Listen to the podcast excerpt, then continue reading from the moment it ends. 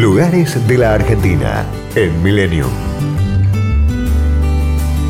Cachi se ubica a 160 kilómetros de Salta capital.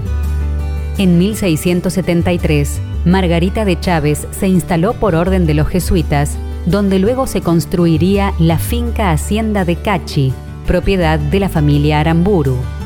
En 1796, sus propietarios levantaron la capilla como oratorio privado.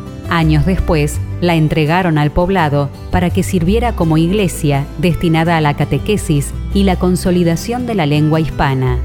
Allí nació el denominado Pueblo Viejo. Hoy conserva sus casas de típico estilo colonial, construidas con los materiales de la región, y sus calles angostas de piedra.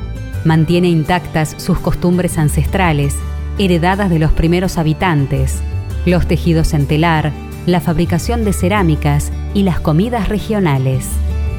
Frente a la plaza se encuentra la iglesia San José. Ha sido declarada Monumento Histórico Nacional. Se destaca por su arquitectura y sus techos realizados en madera de cardón. El Museo Arqueológico Pío Pablo Díaz refleja todas las etapas de la historia prehispánica del Valle Calchaquí.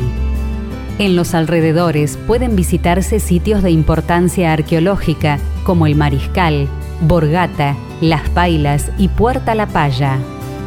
La Ruta 40 recorre nuestro país de sur a norte, paralela a la cordillera de los Andes.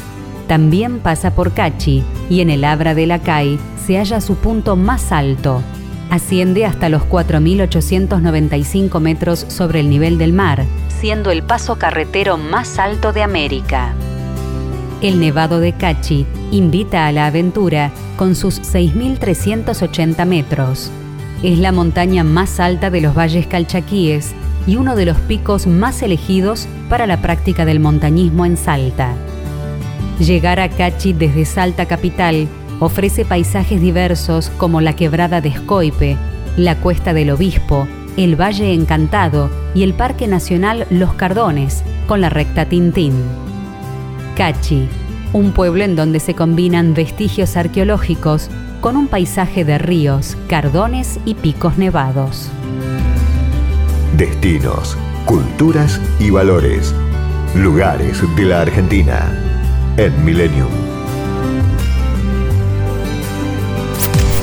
Podcast Millennium.